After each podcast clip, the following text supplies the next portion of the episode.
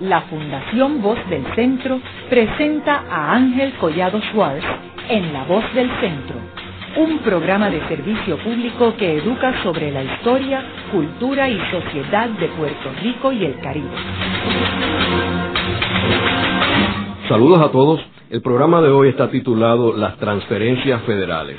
Y hoy tenemos como nuestro invitado el doctor Francisco Catalá, quien fue profesor de Economía en la Facultad de Ciencias Sociales de la Universidad de Puerto Rico del recinto de Río Piedras. Francisco, me gustaría eh, comenzar el programa enmarcando los fondos federales y las transferencias federales en términos de los antecedentes y también habláramos de cómo es que surgen esos fondos federales con los estados de los Estados Unidos. Bueno, hay distintas categorías de fondos federales, para empezar. Hay unas que son transferencias a individuos, hay unas que son aportaciones a los gobiernos, tanto al gobierno de Puerto Rico como a los gobiernos estatales. Hay otras que son gastos de agencias federales, ya sea en los estados, ya sea en Puerto Rico, como por ejemplo el gasto del Departamento de Defensa o el gasto de, del correo. Y a veces las confundimos unas con otras.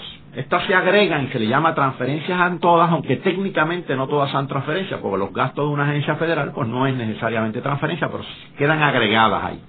Además han oscilado muchísimo a lo largo de la historia. Hay que reconocer que a principios, digamos, del siglo XX, el peso del gobierno federal en los gastos eh, en Estados Unidos era menor que el de los estados. Jugaba un papel mucho más modesto. Pero ese papel ha sido creciente si uno ve las cifras de Puerto Rico del 98, digamos, hasta el 30 y pico, o hasta el 30, pues las transferencias eran modestas. Eh, en el 30, pues serán, será un cambio debido al nuevo trato iniciado por la presidencia de Roosevelt. Además, con la guerra aumentan notablemente los gastos militares en Puerto Rico. Se construyen las bases. Por cierto, en los últimos años, con, la, con el cierre de Roosevelt y la devolución de Vieques, los gastos eh, del Departamento de Defensa han, se han reducido dramáticamente en Puerto Rico. Así que se cierra el ciclo.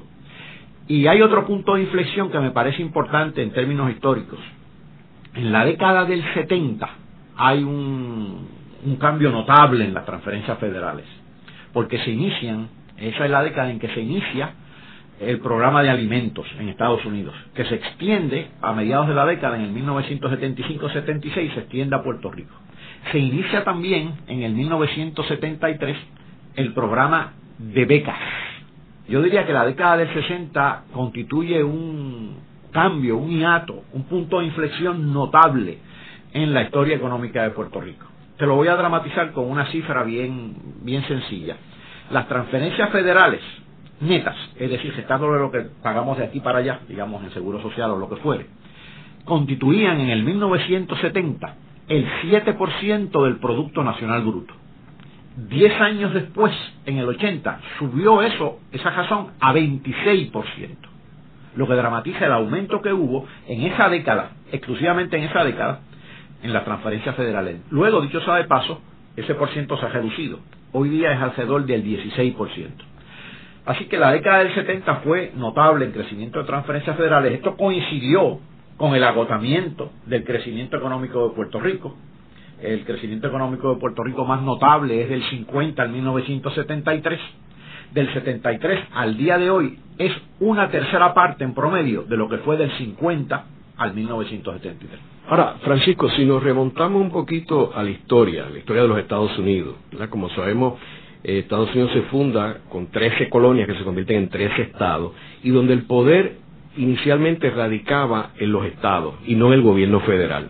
Luego vemos en el siglo XIX, a raíz de la guerra civil, cuando Lincoln gana la guerra contra los confederados, que ahí que empieza el gobierno federal a tener un, un poder más grande. ¿Tú dirías que esas transferencias federales a los estados tienen como objetivo el que el gobierno federal esté más centralizado y tenga más control de los estados? Sí, el gobierno federal, es decir, el sistema federal de Estados Unidos se ha estado tornando paulatinamente en un sistema unitario, donde las prerrogativas del gobierno federal han aumentado dramáticamente. Sobre todo, en esas fechas que tú apuntas, pero sobre todo en el siglo XX. No se nos debe olvidar que la contribución sobre ingreso, por ejemplo, existe en Estados Unidos desde el 1913 a nivel federal. 1913, se puede decir que fue el otro día en términos históricos. Los estados tenían mucho más espacio público, ocupaban un espacio público mayor en el siglo XVIII y en el siglo XIX que en el que ocupan posteriormente en el siglo XX. Así que ciertamente esas transferencias han ido acompañadas de un aumento en el espacio político que ocupa el gobierno federal. Y podríamos asumir también que ese espacio que se llena tiene un objetivo de control de parte del gobierno. O sea, por ejemplo, en el siglo XX, cuando los Estados Unidos, a raíz de la Guerra Fría, empieza a hacer transferencias de ayuda a países del tercer mundo, esas ayudas tenían una agenda política, ¿no? Ciertamente, aparte que son ayudas condicionadas. Por ejemplo, muchas de las ayudas que le provee Estados Unidos a algunos países están condicionadas a que gran parte de, la, de esa ayuda se utilice para comprar productos estadounidenses. Sucede lo mismo con Puerto Rico y con los gobiernos estatales en otra dimensión, salvando las distancias. Por ejemplo, muchas de, las, de los desembolsos que hace el gobierno federal para los gobiernos estatales o para Puerto Rico son fondos que se deben parear. Es decir, el gobierno estatal pone un dólar, el gobierno federal pone un dólar, pero la prioridad la establece el gobierno federal. Por lo tanto, al parear los fondos, el gobierno federal te está diciendo en qué tú debes gastar tus fondos, en qué tipo de programa. Eso a veces llega al ridículo de que en un hospital regional o en un pueblo donde hay este, dos dentistas, para el hospital se exijan 15 sillas de dentistas. Se trastocan las prioridades porque es una prioridad establecida centralmente por el gobierno federal. O sea que podemos establecer de que las ayudas y las transferencias federales a los estados, a los países, a las colonias, tienen una agenda política. Tienen una agenda política y tienen un efecto en las prioridades políticas, en las prioridades de gestión gubernamental de esas entidades estatales. Yo creo que también se, se vio dramatizado hace unos años con la contribución de Estados Unidos a las Naciones Unidas tú recordarás que le debía mucho dinero y tenían el dinero aguantado porque Estados Unidos obviamente es el más que contribuye a las Naciones Unidas porque es el país más rico y es proporcional la contribución a la riqueza del país.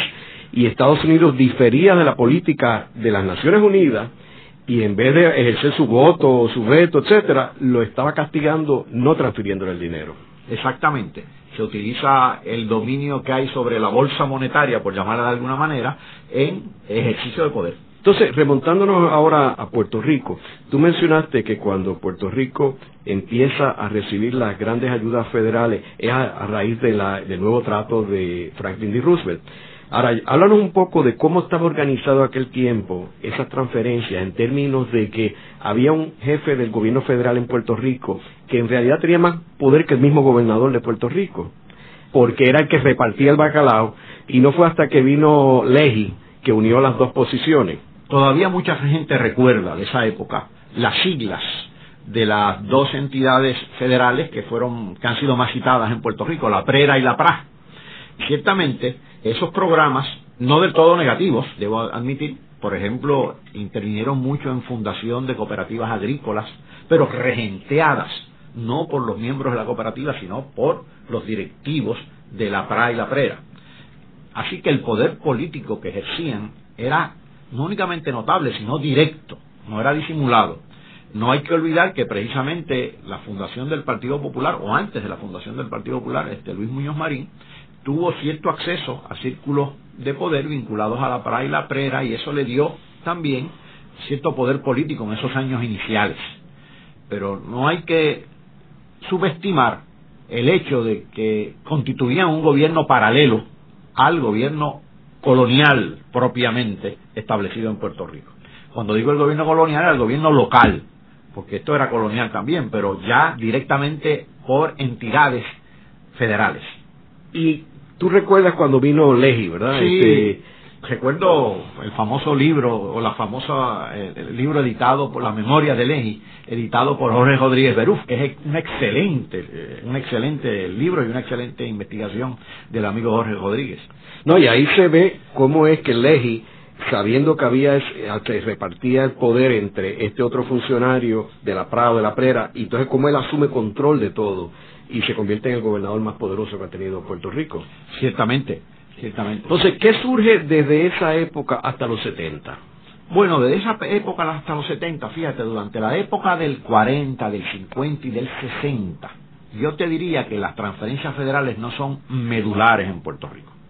Lo medular en Puerto Rico para la década del 40, 50 y del 60 fue la actividad económica local y la incentivada vía fomento que atraía inversión directa extranjera, eminentemente de Estados Unidos.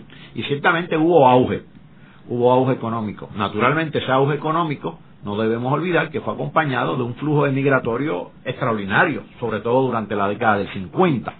Así que ese auge económico no fue suficiente para darle empleo a toda la población, a todos los trabajadores que había en Puerto Rico, máxime cuando la agricultura estaba decayendo a pasos acelerados como fuente de empleo.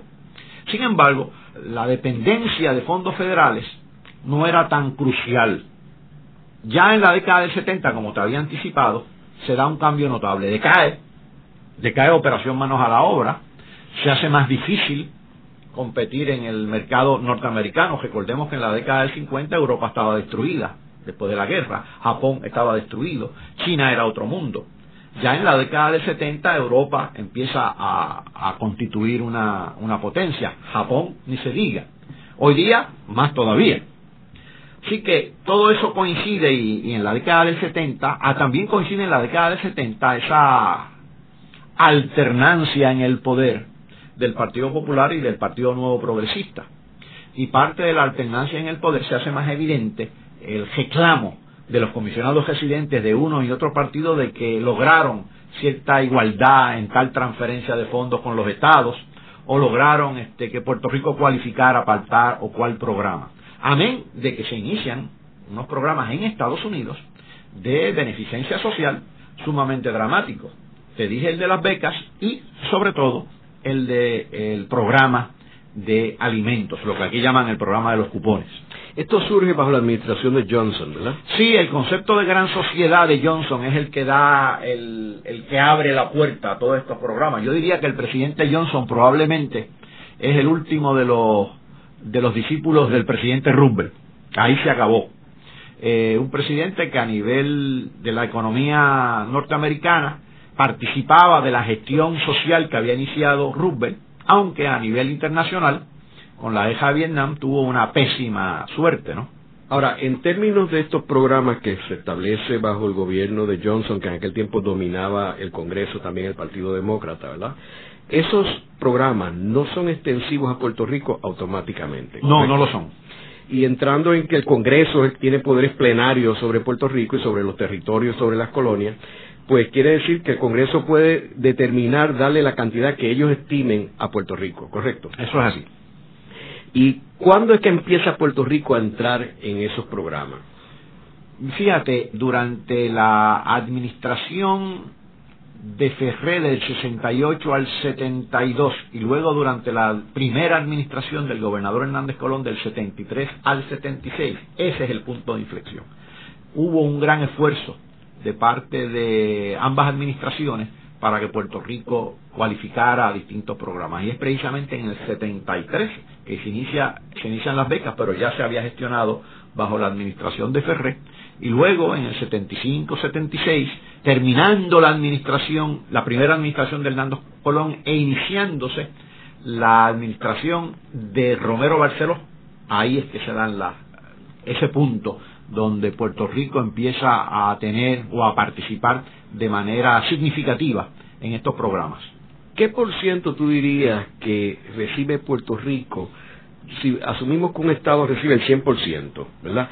Como en promedio, ¿qué tú dirías que recibe Puerto Rico? ¿Un 60, un 50%? Francamente, Ángel, la, cifra yo no la tengo, no la tengo. Sé que no participamos en todos los programas del Seguro Social, porque el ingreso suplementario no, no, no, no, en eso no participa Puerto Rico. No te sabría decir, presumo, y esta es una cifra que está sujeta a múltiples cualificaciones, que debe ser menos de un 70.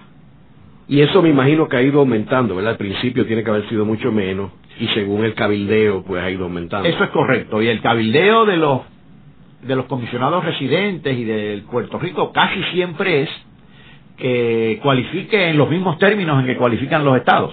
Nunca se logra, o no siempre se logra, en ocasiones sí, en algunos programas sí, pero siempre esa, esa es la aspiración. Y yo creo que algo que sucedió a raíz de estas grandes transferencias federales a Puerto Rico es que ahí entra la contratación de cabilderos en Washington y el levantarle fondos a las campañas políticas de los congresistas.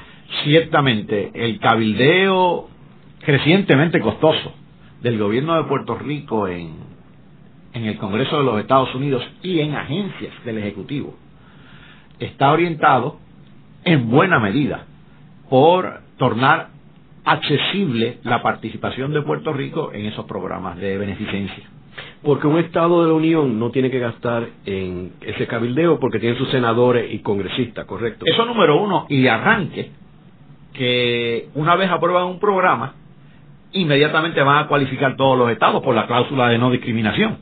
En el caso de Puerto Rico no necesariamente cualifica, porque con Puerto Rico sí pueden discriminar sin violar la Constitución. Con, con unos estados, dos, tres, cuatro estados de los 50 estados no pueden discriminar. Y entramos otra vez al tema de la, levantar dinero de las campañas de los congresistas, porque como es discrecional de ellos incluir a Puerto Rico no, si tú eres un congresista y te levantaron, no sé, 50 mil dólares en una campaña, pues tú vas a votar a favor de la medida que incluye a Puerto Rico. Correcto, y por eso siempre vemos algún tipo de peregrinación de congresistas norteamericanos a Puerto Rico. ¿A qué vienen a Puerto Rico? Pues a levantar fondos. Pero eso, yo entiendo que eso es eh, en parte corrupción porque un congresista norteamericano debe estar velando los intereses de las personas que lo eligieron a él. Y Puerto Rico no lo eligió a él. O sea que ellos vienen aquí a levantar dinero, vienen a vender su voto. En mucho cabildeo hay corrupción. Tú lo has expresado muy bien sin ningún eufemismo. Esa es la palabra.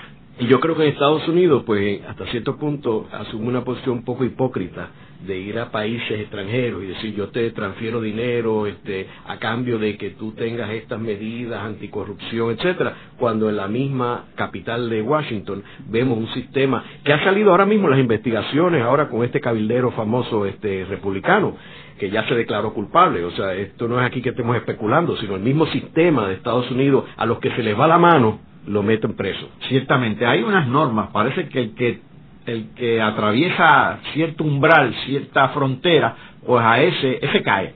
Pero los que se mantienen dentro de la frontera, aunque practicando una corrupción análoga, ese no cae.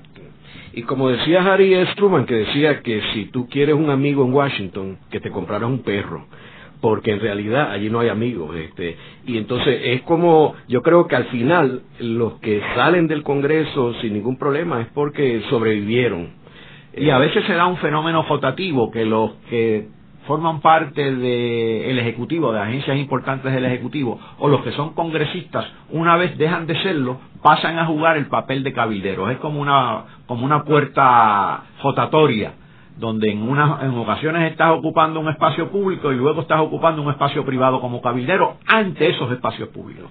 De hecho, en Puerto Rico se han establecido unos cabilderos que se han tenido que registrar, etcétera, que es algo que no se conocía aquí en Puerto Rico, ¿correcto? Eso no se conocía aquí. Aquí todavía estamos en un estado más, más ingenuo con relación a eso.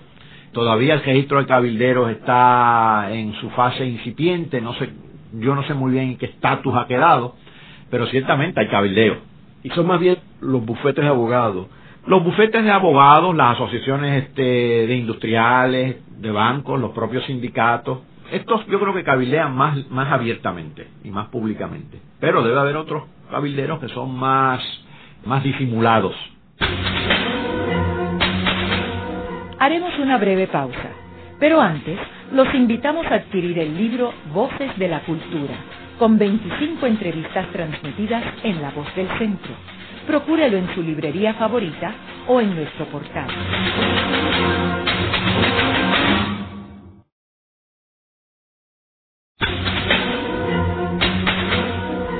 Están escuchando a Ángel Collado Schwartz en La Voz del Centro. Ahora pueden accesar a toda hora y desde cualquier lugar la colección completa de un centenar de programas transmitidos por La Voz del Centro mediante nuestro portal www.vozdelcentro.org. Continuamos con el programa de hoy titulado Las transferencias federales. Hoy con nuestro invitado, el doctor Francisco Catalán, quien fue profesor de Economía de la Facultad de Ciencias Sociales de la Universidad de Puerto Rico del recinto de Río Piedras. Francisco, me gustaría que entráramos en este segmento a discutir sobre las cantidades envueltas en estas transferencias federales a Puerto Rico. Sobre las cantidades hay mucha mitología. Yo estoy seguro que muchos radioescuchas habrán visto en los periódicos cuando dicen 14 mil millones, 15 mil millones, 11 mil millones, que son cantidades extraordinarias, 10, 11, 12, 13, 14, 15 millardos o billones, como dicen en la sección anglosajona, pues suena cantidades abrumadoras cuando el Producto Nacional Bruto de Puerto Rico es 53 mil millones de dólares y el, y el Producto Interno Bruto es de unos 82 mil millones.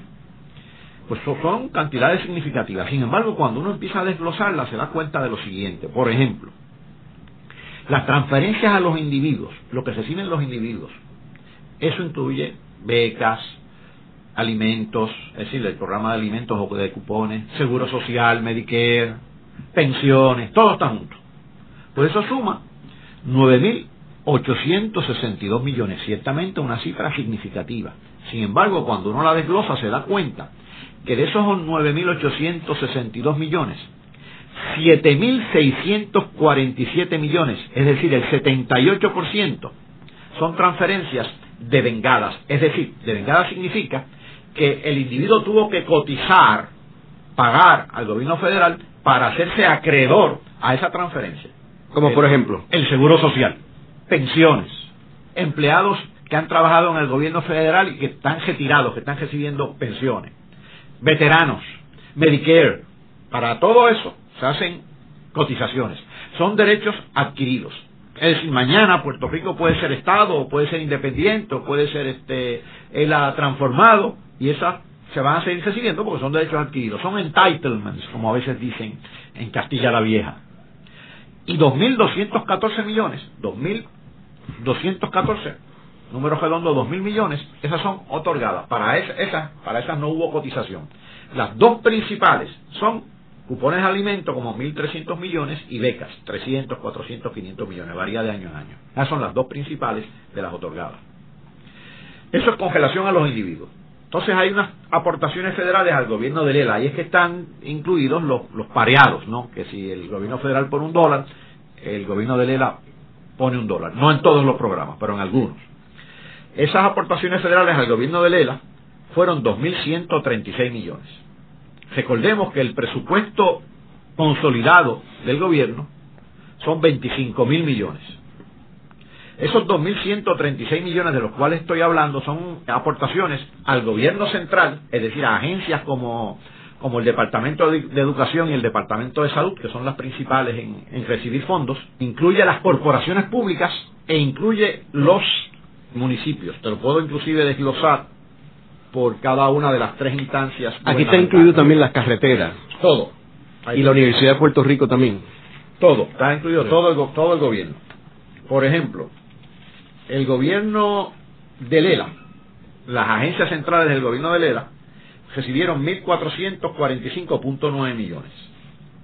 Eso incluye Administración de Fomento Económico, incluye Autoridad de Cajetera, incluye Parques Nacionales, Departamento de Agricultura.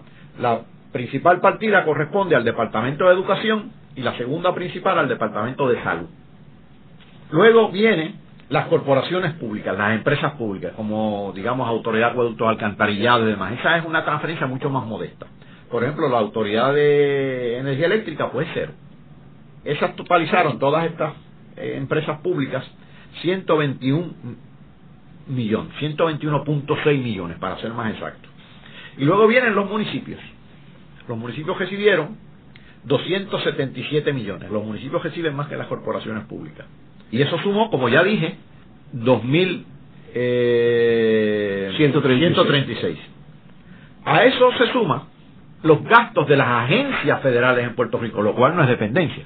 Por ejemplo, los gastos del Departamento de Defensa o los gastos del Correo, Departamento de Asuntos del Veterano, esos gastos sumaron mil millones, mil tres millones. De esos 366 millones correspondieron a lo que se conoce como agencias para la defensa nacional.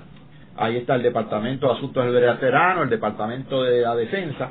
El Departamento de la Defensa ha bajado su presupuesto, pero ha subido el presupuesto la llamada agencia de la Patriotic Act, no sé cómo se llama esa agencia, todo, esta, todo este asunto que se inventó Bush con relación al terrorismo, pues ha aumentado su presupuesto. Ahí también está el correo, donde nosotros somos clientes porque pagamos por los servicios que del correo, pero el correo tiene unos gastos de funcionamiento aquí. Inmigración, me imagino. También. Las aduanas. Sí, también las aduanas. Todo eso tiene unos gastos. Y esos son los desembolsos federales en los gastos de funcionamiento de sus agencias, que eso no es dependencia. Si vamos al, al neto, si cogemos lo que reciben los individuos, restamos lo que aportaron y tomamos lo del gobierno de Lela, íntegro, los 2.136 millones, todo eso sumaría 8.607.9 millones. Esos 8.600.7 millones constituyen alrededor del 16% del Producto Nacional Bruto. Menciono el Producto Nacional Bruto porque el Producto Nacional Bruto se subdivide, es como una medida de ingresos. Se subdivide en los ingresos de los individuos y en los ingresos de los propietarios, residentes en Puerto Rico. No propietarios, no residentes, porque eso es otra cosa. Los residentes en Puerto Rico. Eso es como el 16%. Eso era lo que yo te decía que en el 70 constituía el 7% y para el 80 subió al 26%. Del 80 en adelante ha habido una reducción relativa paulatina. Era 26% en el 80, hoy día es el 16%. Se ha ido reduciendo el peso relativo de esas transferencias federales a Puerto Rico, lo cual es positivo. O sea que nosotros teníamos el 26% eran transferencias en qué año? En el 1980. 1980 y eso ha bajado un 16%. A un 16%. En el 2005. Exacto. Entonces, yo quisiera volver otra vez sobre estos números, Francisco, porque tú mencionaste que el ELA recibe 2.136 millones en transferencias para el gobierno, ¿verdad? Entonces, la parte neta que tú mencionabas, porque originalmente habíamos hablado de unos 13 millones, era. Correcto. Pero de eso había que restarle lo que eran los pagos que hacemos nosotros allá, que son 3.517.4 millones. Es los pagos que hacemos a ellos. Correcto. Y entonces esa diferencia es lo que te suma a los 8 más los 2.136. Exactamente. Yo sumo 2.136.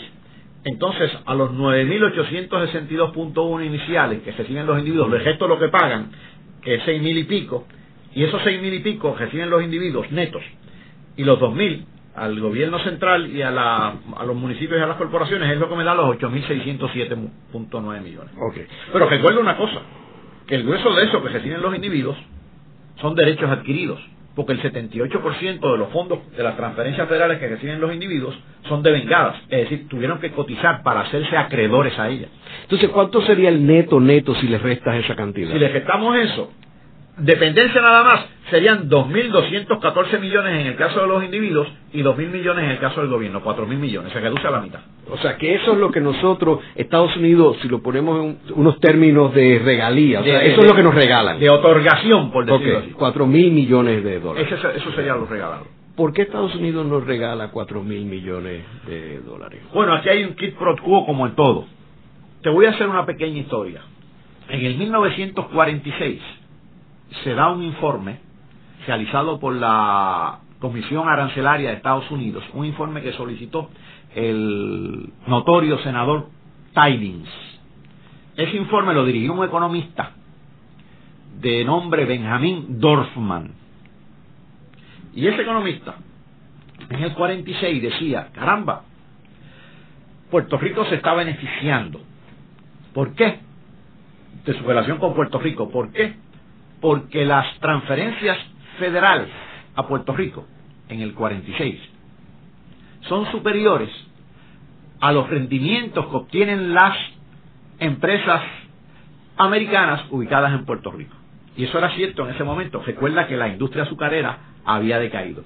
No era cierto durante la década del 10, ni del 20, ni del 30. Pero fue cierto luego de la Gran Depresión, que se da a lo largo de la década del 30, cuando los precios del azúcar colapsan. Ya el capital azucarero en el 40 y pico no estaba obteniendo los rendimientos que habían obtenido anteriormente. Y estaban remitiendo pocas ganancias a sus casas matrices en Estados Unidos. Hoy día, la relación se ha invertido dramáticamente, y no hoy día, desde hace muchos años. El rendimiento de las empresas norteamericanas en Puerto Rico gira en torno a los 30 mil millones de dólares. 30 mil millones. Vis a vis 4 mil millones, la diferencia es notable. No digamos 4 mil millones, es más, seamos generosos, utilicemos todos los fondos federales como si fueran dádivas, que no lo son. 9 mil, 10 mil, 11 mil, 12 mil, todavía no comparan con 30 mil. Por lo tanto, se trata de un sistema en que en cierta medida la incapacidad de generar suficientes empleos, pero sí de generar pingües ganancias, tiene que ser de alguna manera subsidiado. Y para Estados Unidos, un subsidio de, en este caso, 4 mil millones, resulta más que rentable si el enclave manufacturero en Puerto Rico, sobre todo manufacturero, aunque también en los servicios comerciales, genera ganancias que exceden por mucho ese llamado subsidio. Y a eso hay que añadirle, por ejemplo, en países soberanos, cuando Estados Unidos utiliza terrenos para la defensa, para este, estaciones de comunicaciones, como las de Sabana Seca, pues hay un pago por ese uso de ese terreno. Y en caso de Puerto Rico, pues no hay ese pago. Y más aún, digo, ahora cerró la operación de Ceiba y cerró el uso de Vieques, pero antes, cuando se usaba Vieques, Ceiba, Reimi, no había ninguna transferencia para Puerto Rico por ese uso, ¿no? No, no la había. Hay que destacar, ahora que tú dices que usas la palabra uso, que me parece significativa. Durante la década del 50 estábamos en la Guerra Fría y Estados Unidos nos usó en dos dimensiones. Nos usó militarmente, ocupó tierras por las cuales no pagaba, como tú muy bien dices, además sufría la gente como sufría en Vieques. Pero además hubo un uso político. Vendían a Puerto Rico, sobre todo a Latinoamérica, como una cuna de desarrollo y de democracia, la vitrina de la democracia la llamaban entonces. Es significativo que hoy día esa expresión no se usa. Ya no nos venden. Ya no salimos en la portada del Time como algo positivo. Ahora salimos en la portada del Time o en algún artículo en, en The Economist, por ejemplo, como algo negativo se ha transformado la realidad. Se ha hecho patente que Puerto Rico no es modelo de desarrollo, que Puerto Rico no es modelo de democracia y que Puerto Rico, eh, su dependencia tampoco sirve de modelo para nadie. Dependencia no meramente económica o política, sino más bien, que es la más difícil de, de extirpar y de explicar y de combatir, la dependencia psicológica, el sentido de indefensión, de impotencia que invade a gran parte de la sociedad puertorriqueña que hay que combatir y que hay que superar. Es curioso que nuestro amigo Jorge Rodríguez Perú mencionaba el otro día de que ya que Puerto Rico no, no tiene un papel de bastión militar, porque no tiene las bases que tenía antes, el, el rol de Puerto Rico a nivel militar se ha limitado a el de proveer soldados para la guerra de Estados Unidos. Por eso vemos que Puerto Rico tiene un porciento más alto que la mayoría de los estados de Estados Unidos en términos de soldados muertos en Irak o caídos a Irak. Sí, y eso se explica. Y desafortunadamente la explicación es económica también. En Puerto Rico hay más desempleo que en Estados Unidos. El ingreso per cápita de Puerto Rico es una tercera parte del ingreso per cápita de Estados Unidos y es menos del 50% del ingreso per cápita del estado más pobre de Estados Unidos, que es Mississippi. Por lo tanto, el reclutamiento se ceba en las clases más pobres, tanto en Estados Unidos como en Puerto Rico. Pero las clases más pobres, relativamente hablando, es más amplia en Puerto Rico que en los estados de Estados Unidos. Y en consecuencia, hay una desproporción desfavorable a nosotros en el reclutamiento militar. Y en términos de, de estos 30 mil millones que generan las corporaciones multinacionales aquí en Puerto Rico, ¿son multinacionales o americanas? Son multinacionales, son todas, la, no todas son americanas. Ahora, el grueso son americanas.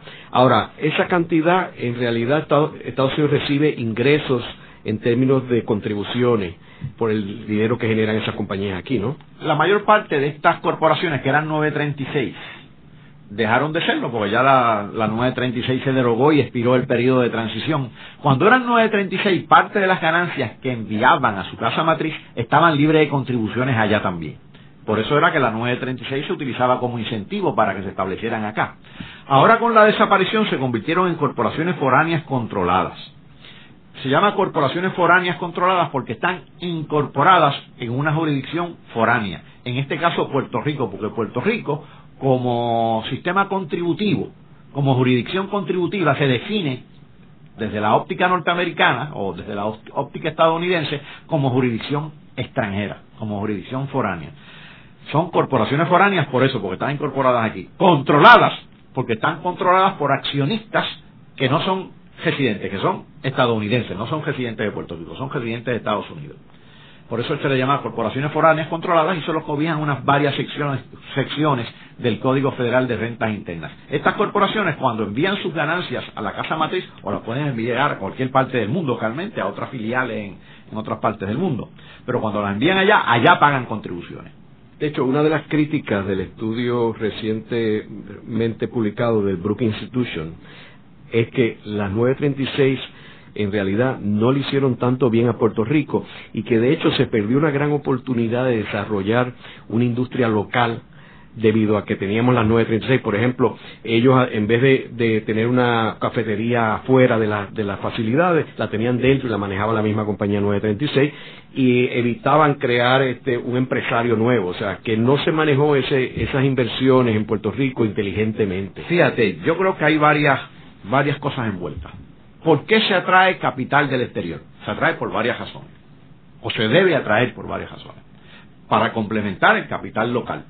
Pero en esa complementación debe haber eslabonamiento para que la atracción o la ubicación del capital exterior en Puerto Rico posibilite la movilización de recursos internos, incluyendo el capital interno, el capital local. Número dos, para transferir tecnología y conocimiento. Pero si constituyen enclaves, ese conocimiento y esa tecnología no percola como debe percolar. Y número tres, para conquistar nuevos mercados. Pero si se establece para reexportar hacia Estados Unidos, no conquista nuevos mercados. Y eso, eso es lo que se ha hecho en Puerto Rico.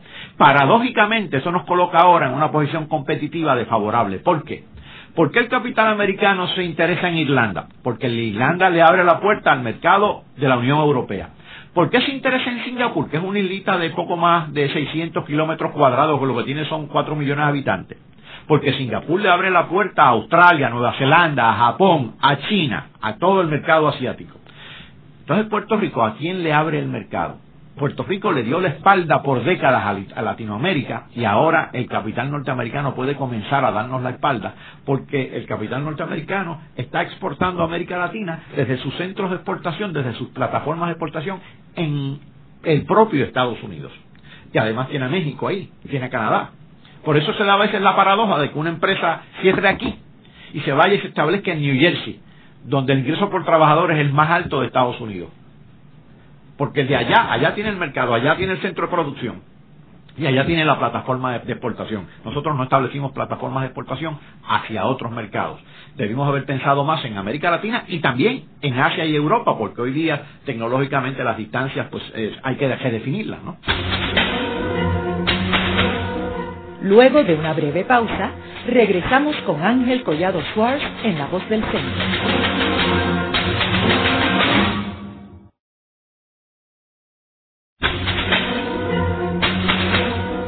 Regresamos con Ángel Collado Schwartz en La Voz del Centro.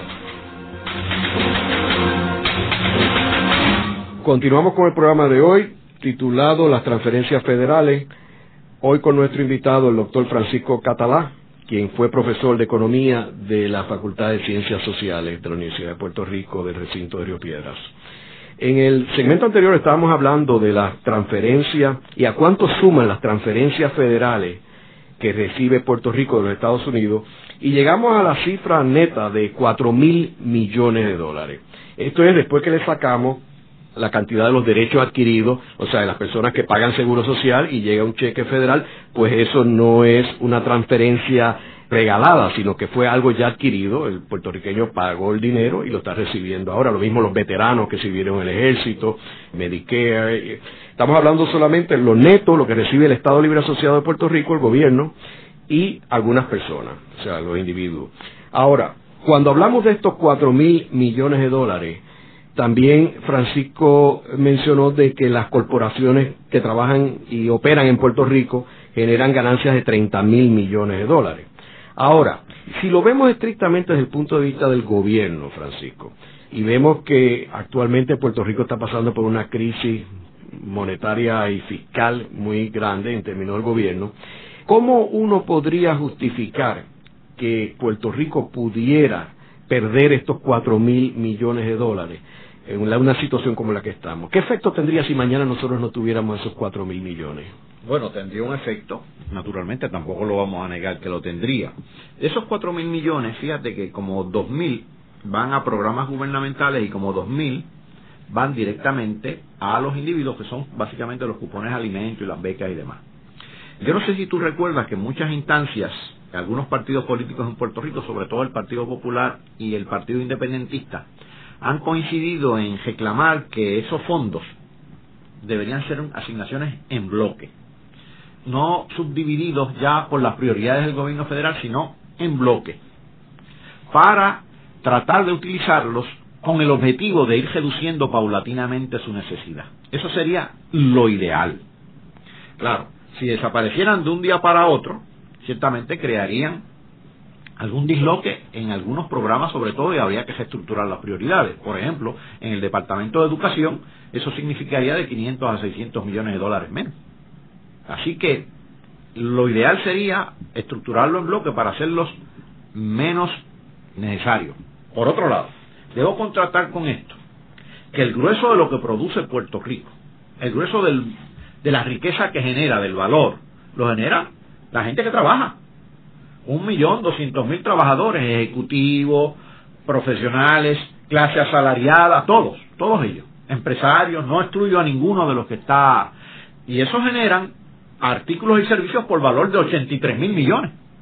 Realmente en Puerto Rico se pagan pocas contribuciones y esto podrá sonar un poco atrevido, pero cuando tú tomas lo que se recauda en contribuciones en Puerto Rico, que son poco más de 8 mil millones, alrededor de 8 mil millones, en el mejor de los estimados para el 2007 podría llegar a 9 mil, y tú lo comparas con el ingreso nacional bruto de Puerto Rico, que está en 53 mil 53 mil millones en el 2005, o con el valor de la producción total, que es lo que se denomina Producto Interno Bruto, que es 83 mil millones, como fracción de eso, es muy modesto comparado con otros países, incluyendo Estados Unidos.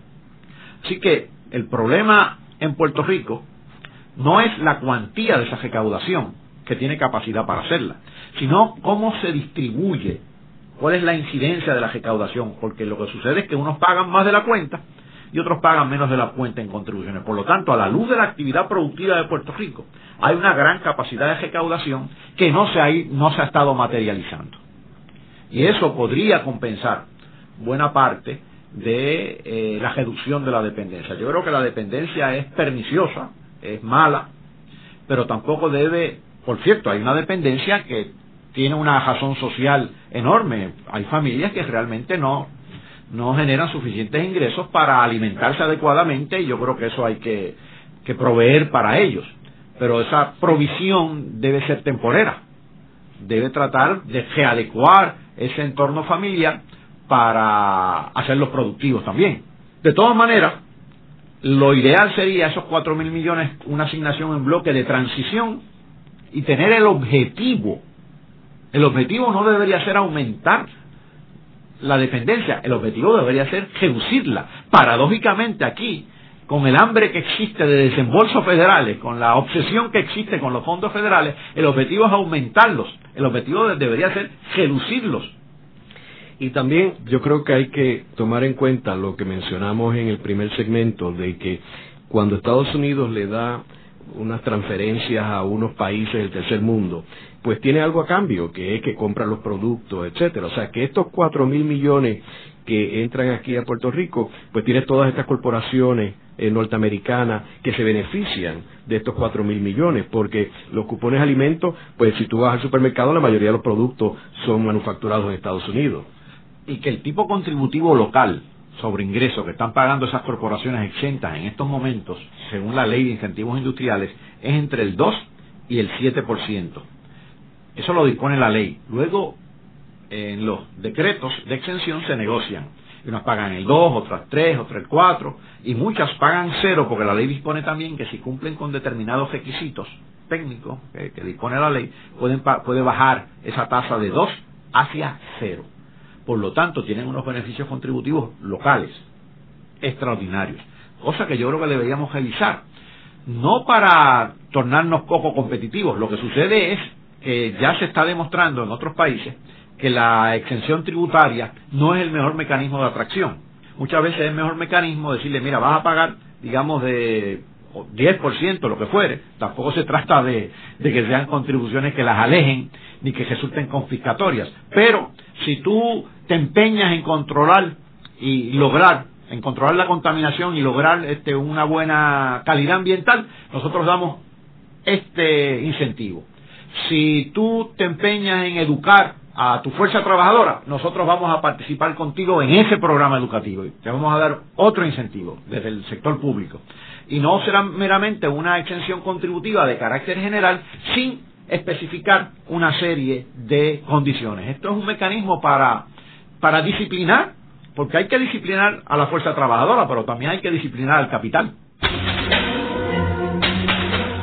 Haremos una breve pausa, pero antes los invitamos a adquirir el libro Voces de la Cultura, con 25 entrevistas transmitidas en La Voz del Centro.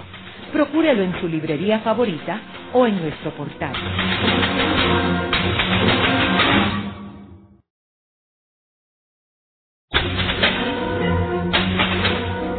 Continuamos con la parte final de La Voz del Centro con Ángel Collado Schwartz. Pueden enviarnos sus comentarios a través de nuestro portal www.vozdelcentro.org. Continuamos con el programa de hoy titulado Las transferencias federales, hoy con nuestro invitado, el doctor Francisco Catalá, quien fue profesor de Economía de la Universidad de Puerto Rico. Francisco, estábamos hablando en el segmento anterior, tú mencionaste algo de Singapur. Me gustaría que hablaras un poco sobre estos posibles modelos económicos para Puerto Rico y por qué tú entiendes que Puerto Rico podría evaluar este tipo de, de modelo económico.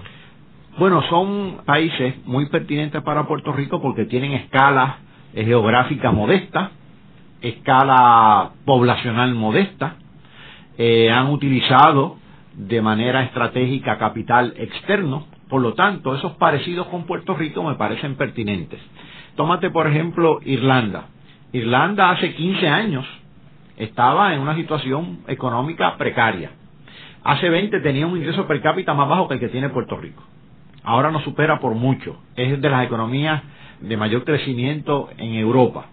Es un país de 3.9 millones de habitantes, es el primer exportador del mundo en software, lo cual me parece que es significativo, suple gran parte de las computadoras y del software de la Unión Europea y tiene un marco institucional muy interesante. Hace en el 2004 el gobierno tenía cierta insuficiencia fiscal y ¿saben lo que hizo? Cito la insuficiencia fiscal por razones obvias. Reunió, se constituyó un comité de empresarios, líderes sindicales y representantes gubernamentales, lo que ellos llaman tripartita. Tres partes, el sector obrero, el sector empresarial y el sector público o gubernamental. Estudiaron la situación fiscal y acordaron, les requirieron a los sindicatos que una congelación de salarios por un año. Y los sindicatos dijeron, bueno, sí, pero con una condición. En el presupuesto gubernamental le vamos a dar prioridad a tres partidas educación, salud y bienestar social. Y así se hizo y lograron el acuerdo. Posteriormente, claro está, ha habido entonces reivindicaciones salariales. Eso es, me parece a mí que aleccionador. Singapur es un caso interesante porque es un país realmente liliputiense en términos geográficos, poco más de 600 kilómetros cuadrados, 4 millones de habitantes, densidad poblacional 10 veces la de Puerto Rico, tiene tratados comerciales con innumerables países. Tienen relaciones diplomáticas, pues extensas, pero tienen, no tienen tantísimas embajadas, tienen de 40 a 50 embajadas, porque ellos las ubican estratégicamente cada una de las embajadas tiene un departamento que, de, es una especie de unidad de inteligencia económica para lograr diversificación de las exportaciones, atracción de capital, inversiones en el exterior, porque Singapur invierte mucho en el exterior, sobre todo en países que le pueden proveer recursos naturales. Así que, ciertamente, se puede. Eslovenia, un país completamente distinto. Estuvo en la, en la República Yugoslava, que ahora se desmembró, hasta principios del 90. Pues Eslovenia, que ya tiene un ingreso per cápita superior al de Puerto Rico, solamente tiene dos millones de habitantes. Hizo numerosas transiciones, de un régimen federal que era Yugoslavia a una república independiente. De un sistema planificado central a una economía de mercado, o por lo menos de mercado parcialmente. De una moneda a otra, que es el tolar. De no tener prácticamente tratados comerciales a tener numerosos tratados comerciales. Y ahora acaba de hacer una transición hace un año con su ingreso a la Unión Europea y está en espera de una próxima transición que sería la tercera transición monetaria del tolar al euro. Todos estos casos ejemplifican una cosa, agilidad institucional. ¿Qué significa agilidad institucional? Agilidad en las maneras de hacer cosas, en las maneras de relacionarse la gente, en las maneras de vincularse al mundo, a otros países, en las maneras de hacer intercambios comerciales, en las maneras de hacer intercambios culturales, intercambios de toda índole. Eso es lo que debe intentar un país como Puerto Rico. A mí me parece interesante el caso de Irlanda también, porque Irlanda tuvo una gran inmigración a los Estados Unidos, parecida a la de Puerto Rico. Sin embargo, ellos ahora están regresando los irlandeses a Irlanda, porque pueden salir mejor en Irlanda que en Estados Unidos. Fíjate, eso es cierto. Ahora Irlanda se está reajustando al ingreso de inmigrantes cuando ciertamente la emigración de Irlanda hacia Estados Unidos y hacia otros países fue notable, precisamente por la precariedad económica de entonces de Irlanda. Así que es un país sumamente interesante y muy parecido en ese sentido a nosotros, salvando las distancias, claro está. Y también hay otros países como por ejemplo eh, Nueva Zelanda, que es un país de un tamaño eh, en términos de población parecido al de Puerto Rico, y sin embargo ellos han tenido un éxito grande en términos de su economía. Otro que aunque es unas circunstancias bien distintas, pero yo creo que puede ser muy interesante, que es el de Israel, y digo circunstancias distintas por la cuestión política de ellos, ¿verdad? Pero cómo ellos lograron cultivar el desierto y crear una industria agrícola de un desierto sin agua.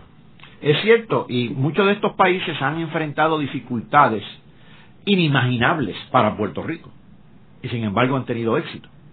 Y nosotros tenemos la ventaja de estar ubicados en una justa comercial extraordinaria, dominar una lengua como el español, que se habla en Europa, que se habla en toda América Latina, de tener como segundo idioma el inglés, que tampoco debemos descartarlo, que se habla casi a nivel internacional, tenemos unas ventajas que no creo que hayamos explotado a cabalidad.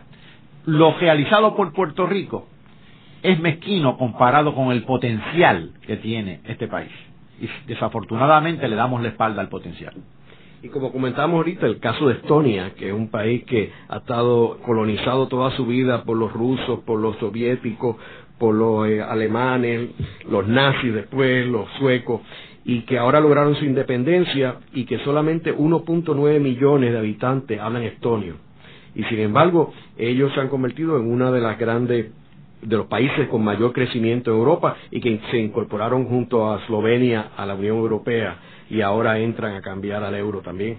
Fíjate, yo estaba leyendo un artículo que luego se convirtió en un libro publicado por dos profesores universitarios estadounidenses, Alberto Alesina y, y Espoleare, y la tesis de ellos es interesante y, tiene viene a cuento con lo que tú estás planteando. Ellos plantean que la integración económica que se está dando en el mundo va acompañada de ejercicios de soberanía política. Soberanía política compartida, claro está, entre todas esas unidades que forman parte de, de los experimentos de integración que hay en el mundo, como el de la Unión Europea, pero donde esa unidad política no pierde su integridad, en todo caso la enriquece. Digamos, España ha perdido integridad al unirse a, la Unión Europea, ciertamente no, pero se da entonces esa integración económica con un ejercicio de soberanía política interesantísimo, porque es una soberanía política para relacionarse más íntimamente con sus vecinos, con el mundo.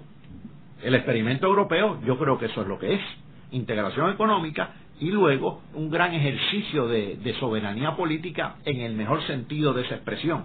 Soberanía política no para aislarse del mundo, sino para vincularse al mundo. En el programa de hoy hemos discutido el tema de las transferencias federales a Puerto Rico y hemos discutido de que solamente cuatro mil millones de dólares es la cantidad neta que recibe Puerto Rico de los Estados Unidos después de sacarle los derechos adquiridos que es el grueso de la cantidad que recibe Puerto Rico del gobierno federal.